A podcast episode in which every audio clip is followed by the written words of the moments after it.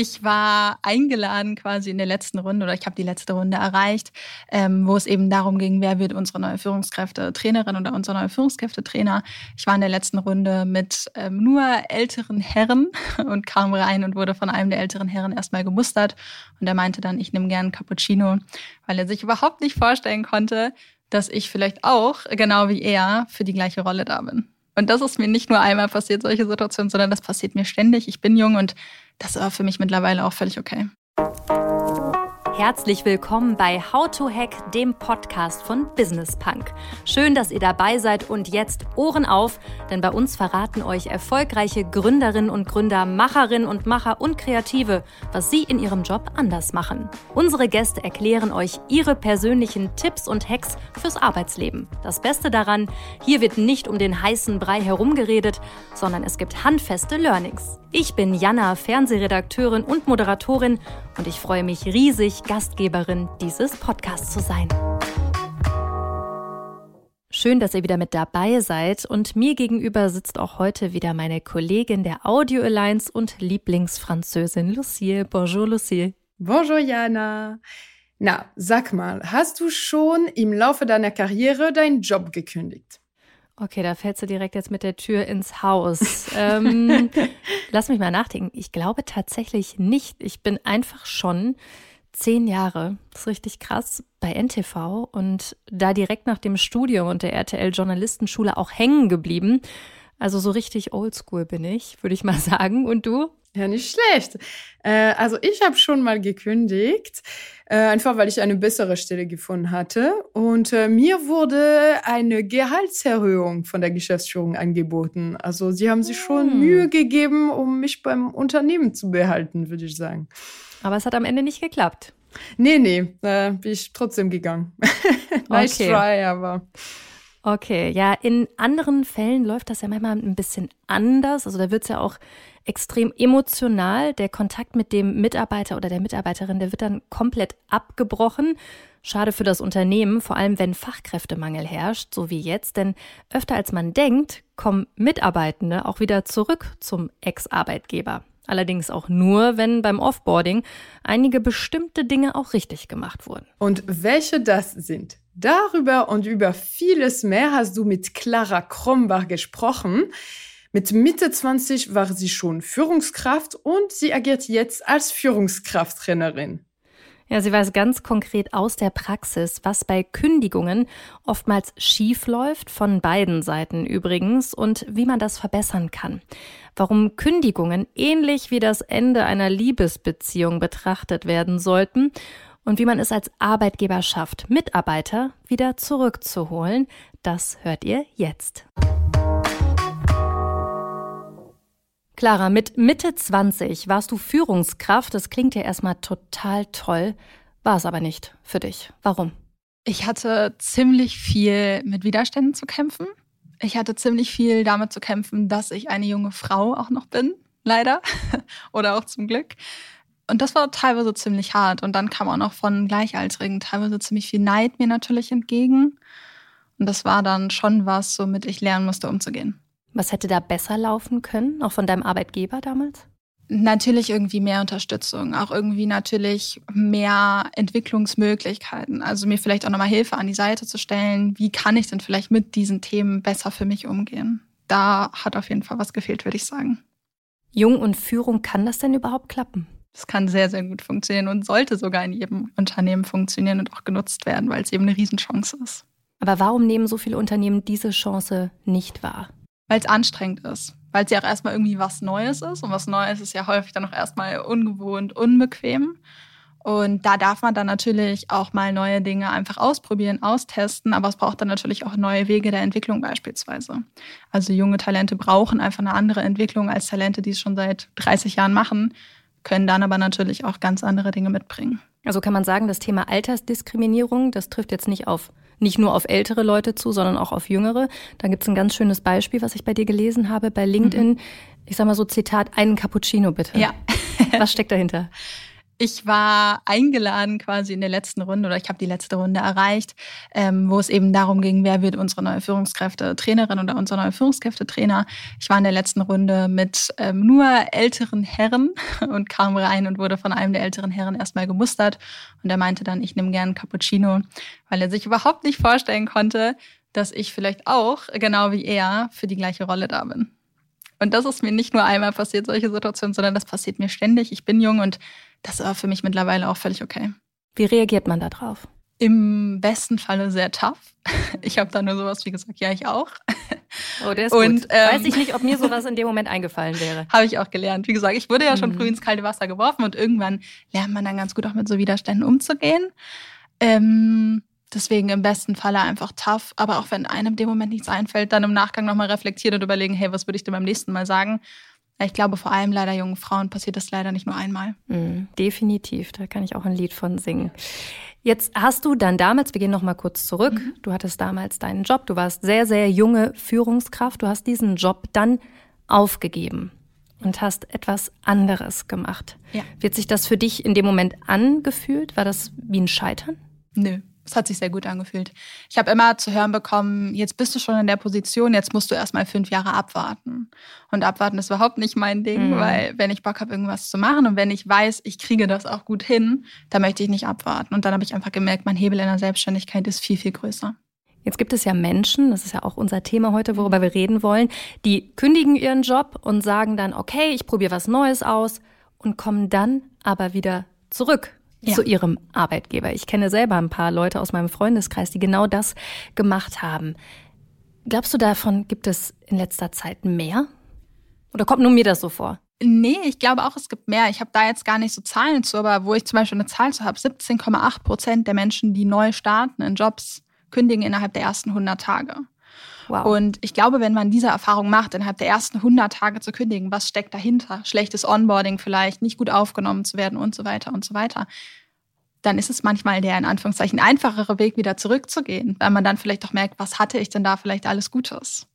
Ah. Ist ja so ein ah. bisschen dieses Thema. Auf der anderen Seite ist das Gras vielleicht auch nicht unbedingt grüner. Das weiß man aber vielleicht im Vorhinein ja nicht. Und ich erlebe es häufig, dass vor allem, wenn Leute innerhalb dieser Probezeit oder innerhalb der ersten 100 Tage kündigen, dass die häufig wieder zurückgehen. Okay, wessen Fehler ist das dann? Also, dass das Onboarding bei vielen Unternehmen einfach nicht so gut funktioniert? Ja. Was heißt nicht gut funktioniert? Es gibt einfach teilweise kein Onboarding. Also ich habe letztens erst wieder mit einer Bekannten gesprochen, die mir gesagt hat, dass sie einfach die ersten 14 Tage komplett alleine war und da einfach am ersten Tag sie auch niemand alleine empfangen hat. Und das sind so Themen, wo ich mir denke, das kann doch eigentlich nicht passieren. Gerade diese ersten Tage und am besten auch noch im Pre-Onboarding, also die Zeit, bevor man überhaupt gestartet hat die zu nutzen als Unternehmen, um auch schon mal Sicherheit für eine neue Person zu schaffen. Das ist so eine Riesenchance, die man hat. Und wenn man die nicht nutzt, ist man leider auch ein bisschen selbst schuld. Was glaubst du, woran liegt das, dass Unternehmen das nicht so auf dem Schirm haben? Hm. Ich glaube, es liegt teilweise einfach daran, dass sich nicht die Gedanken darüber gemacht werden. Dass Unternehmen auch häufig, ich spreche häufig mit Unternehmen, die gehen davon aus, ähm, dass sie ein tolles Onboarding schon haben. Wenn man da mal so ein bisschen reinfragt, was ist das? Naja, da steht am ersten Tag ein Laptop nach 30 Tagen sprechen wir mal mit der Person oder nach 60 Tagen, aber das reicht ja nicht aus. Es ist ja auch so, wie verhält sich jeder, jeder einzeln. Also ich glaube, es ist ganz häufig so eine Bequemlichkeit, auch wenn das jetzt viele Unternehmen nicht hören wollen. Und einfach auch ein Unwissen über diese Themen und auch ein Unwissen darüber, wie wichtig das ist. Und dazu, unsere Welt hat sich ja verändert, die Arbeitswelt. Und wenn es früher vielleicht so war, Menschen waren froh, einen Job zu haben, die sind dann vielleicht auch eher mal geblieben. Heute haben Menschen aber die Chance, einfach schnell wieder was Neues zu finden. Und das spielt natürlich auch mit rein, dass Onboarding immer, immer wichtiger wird. Mhm. Was sind denn jetzt, wenn man das mal so zusammenfasst, so die wichtigsten Punkte, die man beim Onboarding als Arbeitgeber beachten muss? Auf jeden Fall das Pre-Onboarding erstmal als erstes, also die Zeit nach der Vertragsunterzeichnung bis zum ersten Tag, können ja teilweise sechs Monate lang sein, wenn es jetzt ne, hart auf hart kommt. Und da immer mal Kontakt zu halten, immer mal zu fragen, wie geht's dir, immer mal so den ersten Tag schon ein bisschen vorzubereiten, ähm, die neue Mitarbeiterin oder den neuen Mitarbeiter zu Events einzuladen, die im Unternehmen stattfinden. Der erste Tag ist ein Goldschatz, sage ich immer so, weil da kann man so, so viel Gutes mit erreichen, wenn man es wirklich gut nutzt. Also willkommen zu haben. Sei es alleine, wie ist vielleicht der Arbeitsplatz schon mal hergerichtet. Das macht ja einfach schon was aus. Das sind so kleine Dinge irgendwie. Und dann die Mitarbeitenden kennenzulernen regelmäßig ähm, Gespräche zu führen als Führungskraft mit der neuen Person, aber auch sowas wie ähm, Mentoren oder Buddy-Systeme. Also, dass es Personen gibt, unabhängig von meiner Führungskraft und unabhängig von HR, mit denen ich einfach sprechen kann, die ich was fragen kann. Dann vielleicht auch so Communities schaffen zwischen vielen neuen Menschen, die vielleicht zur gleichen Zeit gestartet haben. Das sind so Dinge, finde ich, die kann man relativ einfach und gut umsetzen. Und dann natürlich auch einen fachlichen Einarbeitungsplan. Also was steht eigentlich wann an? am besten wirklich auch mit Tagen oder mit Wochen versehen, damit die Person einfach einen Plan hat und dadurch eine Sicherheit bekommt. Und was mache ich als Arbeitnehmerin, wenn ich jetzt ongeboardet werde und merke, oh, so läuft das nicht? Ist ansprechend, finde ich mal total wichtig, sich dann da vielleicht auch Vertraute zu suchen. Vielleicht ist die Führungskraft sogar eine Person, wo man sich vorstellen kann, das Ganze anzusprechen. Total wichtig, weil klar, eine gewisse Selbstverantwortung gibt es auch hat natürlich aber am Ende auch irgendwo Grenzen. Wenn man dann immer auf irgendwie, ne, auf so, auf was, auf was stößt, wo es nicht weitergeht, dann wird es natürlich auch schwierig. Aber ich glaube, die Themen anzusprechen, Feedback zu geben, sich Infos zu suchen, offen zu sein, sind so die wichtigsten Themen. Und jetzt gehen wir noch mal ein paar Schritte zurück. Mhm. Ich habe mein Offboarding beim alten Arbeitgeber. Ähm, wie sieht das am besten aus? Also ich bin Arbeitgeber, eine Person kündigt, in den meisten Fällen sind ja auch Führungskräfte persönlich verletzt. Äh, wie schafft man es, dass man halt ein gutes Offboarding hinbekommt, dass die Person ja vielleicht sogar zurückkommt? Das ja. ist ja gar nicht so unwahrscheinlich, wie ja, wir gelernt haben. Genau. Ich glaube, das Wichtigste hast du gerade schon angesprochen. Also ich vergleiche das ganz gern so mit dem Schluss machen. Die Frage ist, wieso muss man denn immer direkt verletzt sein? So und das ist ja, es gibt ja ganz, ganz viele Gründe und ne, so, so nach dem Motto, es liegt nicht an dir, ist ja immer so ein bisschen das Thema. Und ich glaube, wenn man es da als Führungskraft schafft, einfach wirklich zu sagen, hey, ich finde heraus, woran es liegt, aber ich bin nicht direkt eingeschnappt. Also ich bin nicht eingeschnappt und melde mich nicht mehr. Mhm. Ich habe auch schon gekündigt und dann hat meine Führungskraft auf einmal nicht mehr mit mir gesprochen. Das ist so ein Bei bisschen, dir? ja, das ist so, das sind so Sachen, die höre ich auch ja. von anderen ganz häufig. Das ist einfach erstmal merkwürdig. Wieso denn eigentlich? Sprich doch mit mir, hol dir doch Feedback von mir ein. Mhm. Weil das Feedback, das ich doch dann gebe, wenn ich schon gekündigt habe, ist wahrscheinlich das Ehrlichste, das ich jemals meiner Führungskraft geben werde. Stimmt. Das heißt, das ist auch das Wertvollste. Und das ist mal so der erste Punkt, der super, super wichtig ist. Dann gute Übergabenregeln. Also auch das hat was mit Wertschätzung zu tun und mit Anerkennung. Also die Arbeit, die geleistet worden ist, anzuerkennen und wirklich dadurch eine gute Übergabe dann eben auch gewährleisten zu können, damit das, was gemacht worden ist, nicht auf einmal verloren geht. Super, super wichtig. Und dann aber auch da wieder, ne, wie, wie wir eben schon gesagt haben, der erste Tag ist super wichtig. Der letzte Tag ist es halt eben auch. Also je wertschätzender der natürlich gestaltet wird, desto besser behalte ich natürlich meinen Arbeitgeber im Kopf. Und ähm, was natürlich noch stattfinden sollte, sind dann, ich sage immer so, ähm, Exit-Gespräche kann man es eigentlich nennen. Also Exit-Gespräche einmal von Seiten HR, damit man da eben auch nochmal Feedback geben kann, was vielleicht so die Kultur des ganzen Unternehmens betrifft, aber dann eben auch nochmal mit der Führungskraft. Ne? Thema Feedback habe ich eben schon angesprochen. Und auch da, meist ist es ja so, dass die Kündigungsfrist drei Monate ist. Mhm. Bedeutet einfach, diese drei Monate dann auch zu nutzen. Vielleicht auch schon das Feedback irgendwie zu, umzuwandeln in wirkliche Taten und dann die Person auch noch mit einzubeziehen. Das sind ja auch Dinge, die man super gut tun kann. Und lohnt es sich als arbeitnehmende Person, sich auch den alten Arbeitgeber warm zu halten? Also wir haben es ja gerade gehört, ne? man wechselt in der heutigen Zeit öfter mhm. mal den Arbeitgeber. Wie halte ich mir denn meinen alten Arbeitgeber warm, in Anführungsstrichen? Ich persönlich finde immer, das sollte die Aufgabe auch so ein bisschen der Führungskraft oder des Arbeitgebers sein, das Ganze warm zu halten weil die Arbeitnehmenden haben es heutzutage leichter. Mhm, Stichwort Fachkräftemangel. genau, die haben es einfach leichter und ich empfehle Führungskräften auch immer, hey, halt doch mal Kontakt mit der Person, frag doch mal nach drei, vier Wochen beim neuen Arbeitgeber nach, wie geht's dir denn? Mhm. Aber natürlich auch kann man es von der anderen Seite machen. Ich sage mal so, LinkedIn zum Beispiel ist ja eine super easy Plattform, um jetzt mal ein Beispiel zu nennen, wo man super einfach ganz entspannt machen kann, weil du wirst dort eh sehen, wann startet die neue Person, wo startet die neue Person, mal nachzufragen.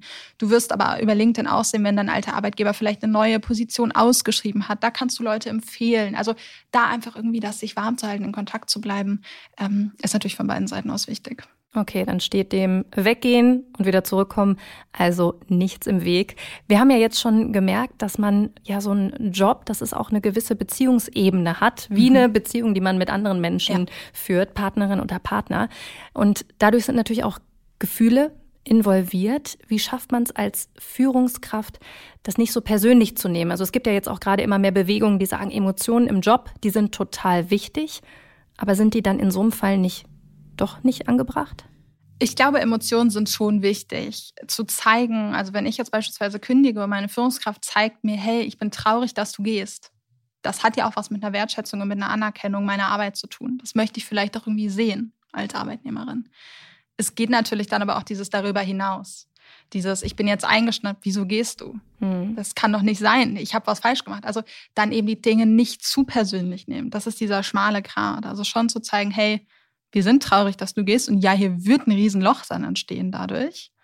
Aber es ist okay und ich gönne dir das. Also auch dieses Thema, sich für jemanden zu freuen, dass die Person den nächsten Schritt geht, einen neuen Job hat, das finde ich immer wahnsinnig wichtig. Und da muss man eben dann auch mal die eigenen Emotionen hinten anstellen. Mhm. Würdest du sagen, Sachebene und Beziehungsebene wird da zu oft vermischt?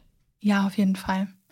Ich glaube, du hast es eben eigentlich schon perfekt gesagt. Ich glaube, zu viele Führungskräfte nehmen es einfach zu persönlich. Mhm. Und dann sind wir eben wieder bei diesem Schlussmachen-Thema. Ne, jetzt machen wir Schluss und dann sind wir keine Freunde mehr. Das ist eigentlich irgendwie Quatsch.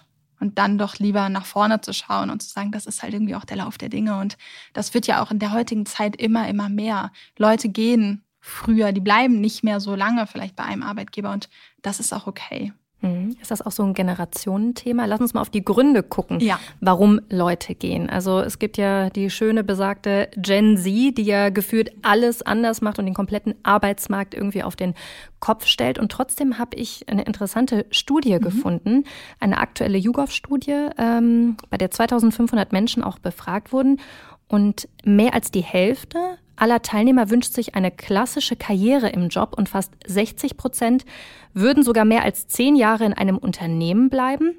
Zumindest wenn die Arbeitsbedingungen stimmen. Also das wurden Menschen befragt im Alter von 16 bis 28 und 80 Prozent finden ein zufriedenstellendes Gehalt extrem wichtig. Also es hört sich für mich eigentlich so an, als wenn die Gen Z gar nicht so anders ist als jetzt meine Generation. Ich bin 33. Ja. Ich glaube, du hast es gerade schon mitgesagt, wenn die Arbeitsbedingungen stimmen. Mhm. Und die stimmen einfach ziemlich häufig nicht. Und die Arbeitsbedingungen, wie sie jetzt sind, haben vielleicht vor fünf oder vor zehn Jahren noch genauso gepasst. Aber in den letzten fünf bis zehn Jahren hat einfach so ein großer Wandel stattgefunden, dass diese Arbeitsbedingungen einfach nicht mehr dann häufig passen, so wie sie vielleicht mal gepasst haben. Und da sind einfach Themen, du hast es gerade schon gesagt, wie das Gehalt, wie eine sinnstiftende Arbeit, wie, wie das Thema Work-Life, Blending, Balance, Separating, wie auch immer wir es nennen möchten, die sind einfach wichtig. Und wenn das nicht gegeben ist, wenn dann dort junge Talente ähm, ausgenutzt werden oder das Gefühl haben, ausgenutzt zu werden, indem sie für wenig Geld sehr, sehr viel arbeiten müssen, dann gehen die eben wieder. Aber wenn die den passenden Arbeitgeber gefunden haben, dann bleiben sie vielleicht auch. Ich würde mich aber als Unternehmen heutzutage nicht mehr darauf verlassen, dass Talente, egal ob jung oder älter, ähm, ewig lange im Unternehmen bleiben, weil dann ist der Schmerz eben auch größer, wenn sie mal gehen und die ganze Zeit vielleicht auch so eine Angst da, dass sie gehen könnten. Okay, also sich einfach drauf einstellen. Ein bisschen anders ja. als in einer normalen Beziehung. Genau. Okay, also würdest du sagen, dass äh, es gibt ja diese Vorurteile, die Gen Z ist so verweichlicht. Hm. Würdest du sagen, die stimmen nicht?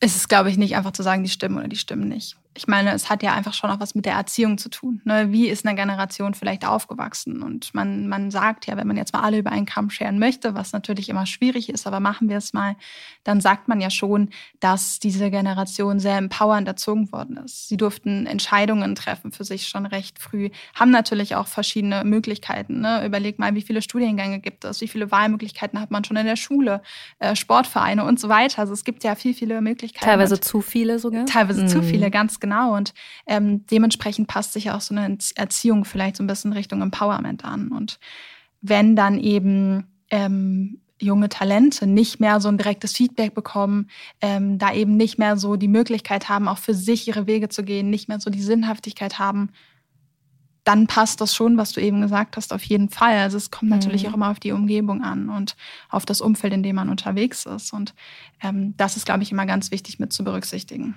Eine weitere spannende Entwicklung, die ich unbedingt mit dir besprechen wollte, ist das Thema Führungskräfte. Mhm. Du selber ähm, warst eine, bist eine.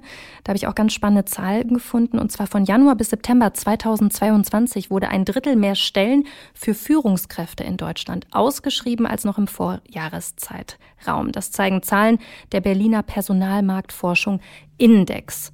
in der Überschrift des Artikels stand, immer weniger Menschen haben Bock auf Führungspositionen. What the fuck? Ja. das liegt auch daran, wie die Umfelder sind. Also die Frage ist, möchte ich führen, wie in einigen Unternehmen geführt wird?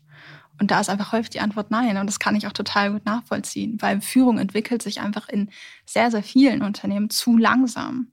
Wenn du heute noch führst wie vor 15 Jahren, ja, dann aber gute Nacht für die mhm. Mitarbeitenden, mhm. aber dann hat, hat, natürlich auch keine Führungskraft da wirklich Bock drauf. Und ähm, auch da gibt es ja viele Studien zu, ähm, die äh, sagen, dass ich glaube, es sind ungefähr um die 14 Prozent der Leute, der, der ArbeitnehmerInnen können sich vorstellen, in eine Führungsrolle zu starten. 14. Und das ist ja einfach wahnsinnig wenig, wenn wir mal so drüber nachdenken. Mhm. Und ähm, das hat natürlich aber einfach was damit zu tun, dass Führungskräfte ganz häufig keine Vorbilder sind in Unternehmen. Und liegt es auch daran, dass die Leute einfach keine Lust haben auf den Stress und sagen, meine Work-Life-Balance ist mir wichtiger als jetzt ein Titel XY?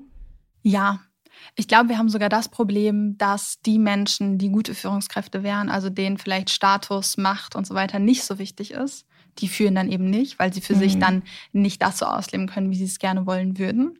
Und die Leute, die sagen, mega cool, ich bin jetzt Führungskraft, das ist Status, Titel und Macht für mich, die wollen dann eben leider führen. Und dann kommen wir an so eine Spirale, die sich nicht unbedingt ins Positive entwickelt. Das heißt, es braucht einfach mehr Anreize in der Führungsrolle. Es braucht mehr Möglichkeiten, vielleicht auch mal Führung in Teilzeit sich anzuschauen, Führungsrollen aufzusplitten, all das, was es da gibt, also wirklich mal Neues auszuprobieren, was eben Führung betrifft, das sollte eben wirklich genutzt werden. Was zeichnet denn deiner Meinung nach eine richtig gute Führungskraft aus in der heutigen Zeit? Die hat die Menschen im Blick und nicht nur die Nummern. Und die führt eben nicht nur aus Macht und Status, wie ich gerade schon gesagt habe, sondern die führt der Menschen wegen. Und die will wirklich mit ihrem Team nach vorne kann. Also so, Be so Begriffe wie Empowerment sind total wichtig. Vertrauen gegenseitig, aber auch Vertrauen zu übertragen, aber auch das Thema Verantwortung. Verantwortung zu übernehmen für sich selbst, natürlich in der Führungsrolle wahnsinnig wichtig, aber dann eben auch Verantwortung wieder zu übergeben. Ich persönlich finde auch, dass Selbstführung und Selbstreflexion immer, immer wichtiger werden in unserer heutigen Zeit, was natürlich auch dann das Thema mentale Gesundheit und Gesundheit im Allgemeinen betrifft. Und wenn Führungskräfte da fit sind, dann sind sie in meinen Augen schon eine sehr viel bessere Führungskraft. Mhm. Jetzt hast du gerade das Thema mentale Gesundheit angesprochen. Ja. Wir haben, bevor wir hier die Podcast-Aufzeichnungen gestartet haben, auch über eine andere aktuelle mhm. Studie gesprochen, die besagt, dass immer mehr Leute im Job fehlen aufgrund von zu viel Stress im Job. Die Krankenfehlertage, ich weiß nicht, wie man ja. das genau ausspricht, ja. Äh, sind enorm gestiegen mhm. auf über 300 pro 100 Versicherte mhm. im ersten Halbjahr 2023. 2022 waren es noch um die 160 und das Jahr davor auch um die 150. Mhm. Also das ist ziemlich alarmierend. Was glaubst du, was ist da los? Führung macht krank finde ich, ist immer so eine Aussage, die man da nicht außen vor lassen darf. Wie gesagt, jedes Jahr, dass wir weitergehen und in dem Führung nicht verändert wird, werden einfach mehr Leute krank. Weil, ich sage jetzt mal in Anführungszeichen, narzisstische Führungszüge bei Führungskräften, die ähm, machen einfach Menschen krank. Die lassen Menschen in den Stress kommen, in den innerlichen Stress und in den äußerlichen Stress, dass man einfach krank wird, dass man in Richtung Burnout schlittert und so weiter und so weiter. Dazu kommt natürlich, ja, wir hatten schon immer Krisen auf der Welt, aber die Krisen, die wir jetzt haben, die sind einfach noch mal viel, viel deutlicher, weil es irgendwie noch mal näher ist. Ich sage jetzt mal beispielsweise der Ukraine-Krieg. Das ist einfach was viel Näheres, als wenn ein Krieg irgendwo anders auf der Welt ist. Das macht auch was mit uns Menschen. Und dann diese ständige Beschallung über unser Handy, sei es Instagram, sei es Nachrichtendienst oder, oder, oder. Wir kriegen ja immer alles direkt mit. Das ist einfach eine Dauerbelastung, die wir einfach nicht gut abschalten können. Und da braucht es eine riesige Resilienz, die einfach viele Leute von Natur aus nicht haben. Jetzt ist es ja so, dass das ja für Arbeitgeber auch wirtschaftlich einen Schaden hat, mhm. wenn die Leute aufgrund von Stress einfach ausgebrannt sind und halt so viele äh, Krankentage einfach haben. Was kann denn der Arbeitgeber ganz aktuell tun, damit das wieder runtergeht? Das ist ja wirklich großer wirtschaftlicher Schaden. Total die Führungskräfte erstmal darauf sensibilisieren, weil die Führungskräfte sind am, ähm, am Ende ja quasi der Hebel ähm, oder das Bindeglied zwischen Arbeitgeber und Mitarbeitenden. Das heißt, Führungskräfte dazu sensibilisieren, Mitarbeitende im Blick zu haben, die rechtzeitig auch mal nach Hause zu schicken. Wenn ich schon merke, da ist eine Person, die leidet gerade wirklich, die kann nicht mehr, dann schicke ich die doch lieber mal drei Tage nach Hause als dass sie dann drei Wochen später sechs Wochen lang fehlt oder noch länger. Mhm. Erstes Thema. Zweites Thema aber natürlich auch ähm, generell ein Klima und eine Kultur zu schaffen, in der es okay ist, mal für eine kurze Zeit krank zu sein. Weil häufig, und das dürfen wir nicht unterschätzen, sind das wirklich lange Fehlzeiten, die dann stattfinden, weil Mitarbeiter einfach zu spät nach Hause gehen. Weil es nicht okay ist, krank zu sein, weil der Arbeitgeber dann vielleicht dir nicht vertraut, dir immer vorgehalten wird, du bist doch gar nicht krank und so weiter. Thema Homeoffice wahnsinnig wichtig. Wenn ich im Homeoffice bin, dann arbeite ich manchmal einfach länger. Auch dazu gibt es ja viele Studien, die besagen, dass Menschen da vielleicht das Work-Life-Separating nicht so gut für sich gestalten können. Und das ist eben auch wahnsinnig wichtig, da eben als Arbeitgeber dann die Mitarbeitenden im Blick zu haben, eben auch dahingehend zu schulen, Thema Resilienz und so weiter einfach auch besprechbar zu machen. Mhm. Und ich als Arbeitnehmer, was kann ich ähm, tun, damit ich halt nicht in so eine Situation komme? Was sind da so deine Top-Tipps? Ja. Am Ende hat das ja viel mit einer Reflexion zu tun. Also erstmal für sich herauszufiltern, hey, irgendwas stimmt bei mir nicht, mir geht's nicht gut sei es das Thema ne, Stress spürt man ja immer körperlich irgendwie. Ähm, ne, das kann ja allein schon mit einem Essverhalten zusammenhängen. Also wenn ich das Gefühl habe, ich esse auf einmal viel mehr oder viel weniger, dann sich schon mal zu hinterfragen, hey, woran liegt das eigentlich? Wenn ich auf einmal schlecht schlafe, das Gefühl habe, ich muss viel länger schlafen, ich bin nicht mehr ausgeschlafen. Also diese kleinen Dinge, die wahrzunehmen und sich dann mal zu hinterfragen, woran liegt das eigentlich gerade? Habe ich gerade besonders viel Stress? und dann eben auch auf die Führungskraft zuzugehen oder auf die Person im Unternehmen, wo ich das Gefühl habe, hey, auf die Person kann ich auch zugehen. Und da sind wir wieder beim Unternehmen, vielleicht noch ein kurzer Nachtrag, auch Menschen im Unternehmen zu haben, auf die man zugehen kann, wenn man das Gefühl hat, es ist nicht die eigene Führungskraft, mit der man sprechen möchte. Es gibt ja auch wahnsinnig gute ähm, psychologische Institute, die für Unternehmen tätig sind, an die man sich wenden kann, wenn man das Gefühl hat, hey, psychisch, da ist einfach irgendwas. Ich brauche jetzt mal gerade eine Person, mit der ich sprechen kann. Also auch solche Angebote als Unternehmen zu schaffen, ist total wichtig. Okay, also einfach auch selber die Warnzeichen, die man ja meistens auch hat, vorher auch wahrnehmen und dann einfach kommunizieren, auch mit dem Arbeitgeber. Ja. Jetzt gibst du ja diverse Workshops, du bist Führungskräfte, Trainerin. Hast du da für uns mal so wirklich deine Top-Hacks, die du jetzt da mitgenommen hast? Du hast ja jetzt ganz, ganz viele verschiedene mhm. Eindrücke dadurch auch sammeln können. Was kommt immer wieder und wie löst man das? Was kommt immer wieder? Es ist auf jeden Fall, einmal, ich habe es eingangs, haben wir es schon besprochen, das Thema Generation. Ich selbst bin mhm. jung, ich selbst war jung Führungskraft, also das kommt immer wieder. Wie führe ich denn jüngere Leute, wie führe ich ältere Leute? Und da dieses Thema offen aufeinander zuzugehen, Generationen eben auch zu nutzen und keine Generationskonflikte entstehen zu lassen ist ein super wichtiges Thema. Ich lehne mich mal aus dem Fenster, das hat jedes Unternehmen das Thema, mhm. weil einfach überall teilweise bis zu vier verschiedene Generationen arbeiten. Auch das Thema, da sind wir auch wieder beim Thema mentale Gesundheit. Führungskräfte müssen nicht alles können. Und auch Führungskräfte dürfen mal sagen, hey, ich kann nicht mehr, ich brauche Unterstützung. Super wichtiges Thema. Ich bekomme so häufig die Frage in Trainings gestellt, wie viel Schwäche darf ich zeigen? Und dann sage ich mir, ja, du zeigst die Schwäche, die du gern zeigen möchtest, weil dieses Bild von einer Führungskraft, die irgendwie oben steht, die perfekt ist, das bringt ja am Ende niemandem was. Mhm. Das sind so die zwei Themen, wenn ich mich jetzt auf zwei einigen müsste, die mir am wichtigsten sind. Okay, und wenn du dann nochmal wiederkommst, nach ein paar Monaten oder mhm. Jahren zu den mhm. Unternehmen, haben die das dann realisiert und umgesetzt? In den meisten Fällen? Oder ist das etwas, was halt einfach nicht möglich ist? Es ist schon was, was möglich ist. Ja. Ich ähm, arbeite mit Unternehmen in der Regel nicht mehr so, dass ich morgens komme, abends gehe und die Unternehmen nie wieder sehe, mhm. sondern ich sage schon, um es nachhaltig zu machen, ist es wirklich vielleicht eine Begleitung über ein halbes Jahr, über ein Jahr, weil nur dann kann es wirklich am Ende auch nachhaltig sein. Und dieses etwas zu lernen, darüber zu sprechen, es im Daily Doing umzusetzen, dann wieder darüber zu sprechen, so entsteht ja eine Reflexion, so entsteht dann eben auch eine nachhaltige Entwicklung und das ist wichtig ich glaube, wenn man morgens kommt und abends geht oder für eine halbe Stunde ein Speaking irgendwo hält, dann mhm. kann man tolle Impulse setzen. Aber dann ist es wahnsinnig schwer, wirklich auch teilweise sehr große Unternehmen, wo man ja wirklich tief in die Struktur rein muss, dass sich da irgendwas verändert.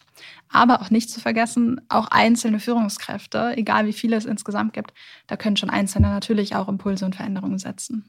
Also wir halten fest, es hilft auf jeden Fall, wenn man ne, immer noch mal wieder mit den Personen spricht, genauso wie wir eingangs gesagt haben, wenn eine Person geht, wenn man den Kontakt hält, vielleicht kommt sie ja wieder zurück. Wer weiß. Ganz genau.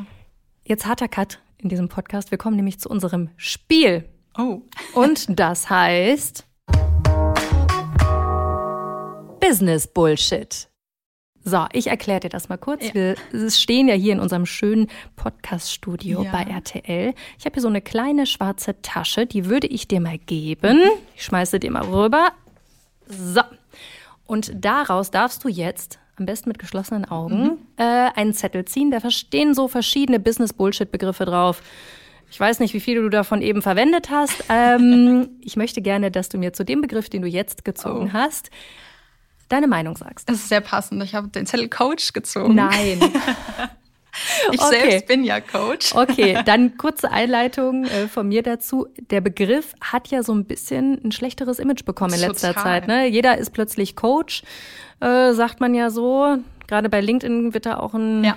weht den Coaches auch ein harter Wind entgegen. Was Ja. sagst du dazu? Ähm, ich selbst finde solche Coaches, die sich einfach Coach nennen, total bescheuert, weil die Mhm. natürlich auch mein Leben manchmal ein bisschen schwieriger machen. Ähm, ich kann das total gut verstehen, weil sich einfach Coach zu nennen, das ist in Deutschland möglich, weil es ist kein geschützter Begriff. Ist natürlich für die Leute schwer, die dann vielleicht wirklich eine Ausbildung gemacht haben. Ich meine, ich habe über ein Jahr eine Ausbildung gemacht, die ist ähm, gut akkreditiert und auch europaweit und äh, auch tatsächlich insgesamt international anerkannt und ähm, ja, sich einfach Coach zu nennen, ist ein bisschen schwierig. Ich tatsächlich habe aber fast das größte Problem damit, wenn gesagt wird, die Führungskraft als Coach. Da bin ich dann irgendwann immer komplett raus, weil ich mir denke, wir müssen nicht alle Coaches sein. Die Welt wird nicht besser, wenn wir wirklich alle Coaches sind. Okay, also sich lieber externe Hilfe holen, die vielleicht auch wirklich nochmal einen anderen Blick auf Ja. Probleme im Unternehmen hat. Total. Okay. Mach gern noch einen. Raschel, raschel. Ja. Oh, ist auf jeden Fall länger. Vorstellungsgespräch. Ah, wie wichtig ist das? Wir haben jetzt öfter mal die Kritik gehört, okay, im Vorstellungsgespräch ist man eine ganz andere Person, als man eigentlich sonst ist. Ist das so? Ich glaube, beide Seiten. Natürlich auch das Unternehmen, weil bei den meisten Unternehmen ist ja angekommen, hey, wir müssen jetzt die Person vielleicht auch gewinnen, weil wenn man die einlädt, dann ist man in der Regel ja auch interessiert. Und das kann man eigentlich wieder ganz gut mit dem Dating vergleichen. Wenn man da nicht mal selbst ist, es kommt eh früher oder später raus. Und beide Seiten haben ein viel entspannteres Leben, wenn sie einfach sie selbst sind. Lieb's. That's it. Arbeitswelt mit Datingwelt vergleichen. Ja. Ich glaube, das passt auf ganz, ganz vielen Ebenen. Komm, einer geht noch. Okay. Ich bin gespannt. LinkedIn. Ah. Ich weiß nicht, ich glaube, es waren alle Dinge, über die wir auch schon mal gesprochen Ja. haben. LinkedIn, also ehrlicherweise habe ich dich auch über LinkedIn Mhm. gefunden. Du bist da ja auch äh, sehr aktiv. Wie wichtig ist LinkedIn für dich? LinkedIn ist vor allem dieses Jahr total wichtig für mich geworden. Also ich habe, als ich, ähm, ich bin ja Vollzeit in die Selbstständigkeit erst 2022 eingestiegen und ich habe dann einfach irgendwann für mich entdeckt, okay, ja, wenn dann LinkedIn und nicht nur, wie man da eben Menschen auch kennenlernt, die da mit einem zusammenarbeiten wollen, das ist natürlich total schön, aber auch ähm, dieses ganze Thema, ich meine, du hast mich jetzt kennengelernt, das sind ja auch Kontakte, die man trifft, das sind Möglichkeiten, die man dadurch bekommt und da habe ich dieses Jahr schon wirklich mega crazy Möglichkeiten bekommen durch LinkedIn und kann es wirklich einfach nur jeder Person empfehlen. Aber ich glaube, LinkedIn, und ich habe es in einem Podcast gehört, dein Lieblingswort, Authentizität, ist tatsächlich super, super wichtig. Weil wenn man dort eben nicht authentisch ist, dann ist es halt auch super schwer, weil Menschen lernen dich dort ja auch irgendwie auf eine Art und Weise kennen. Und wenn die dann im echten Leben dich kennenlernen und merken, die ist ja ganz anders, dann hat, hast du halt am Ende auch nichts davon. Mhm. Hast du sehr gut aufgepasst. Das Wort, was ich nicht richtig aussprechen Ja. kann, Authentizität. Ich Sehr habe gut. geübt auf jeden Fall. Ähm, beim Thema LinkedIn, da haben ja gerade auch junge Frauen oftmals, wenn ich mit denen rede, das Problem, dass sie sagen, oder generell Frauen, es ist einfach so, oh, ich habe so tolle Themen, aber ich traue mich nicht. Sichtbarkeit bedeutet auch immer angreifbar Ja. werden, gerade innerhalb eines Unternehmens. Was würdest du den Leuten sagen?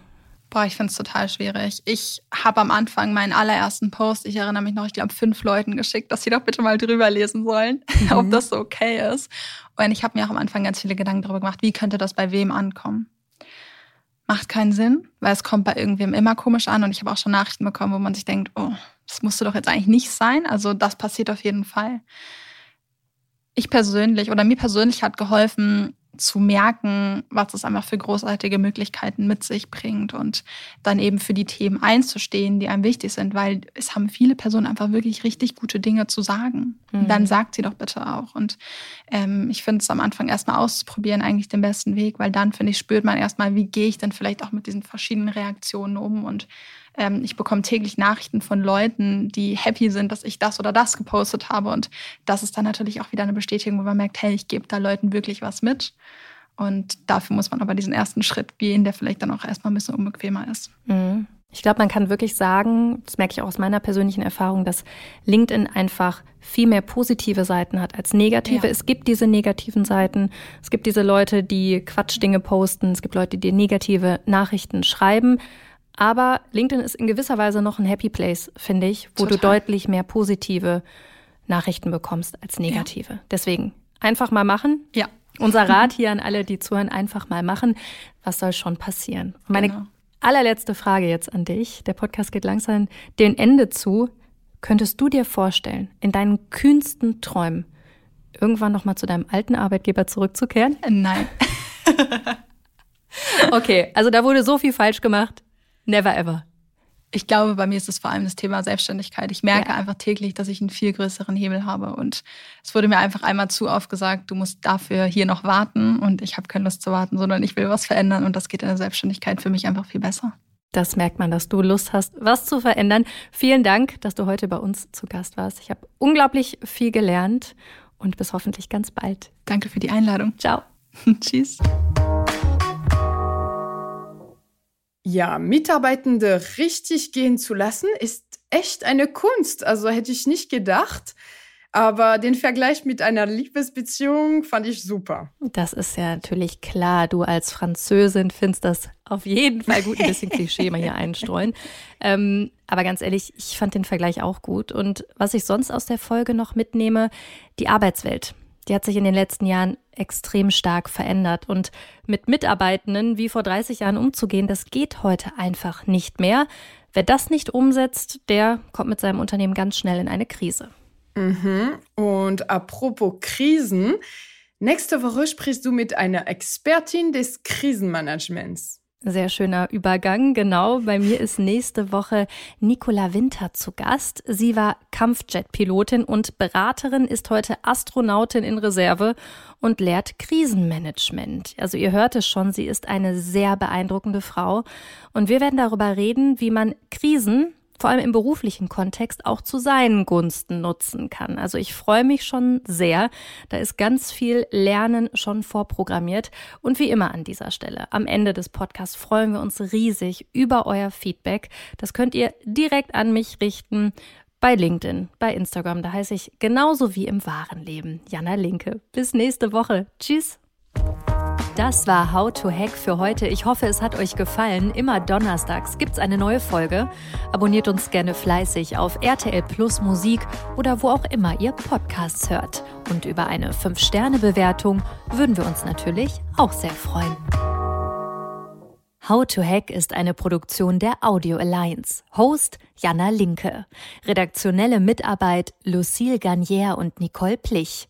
Audioproduktion Lia Wittfeld.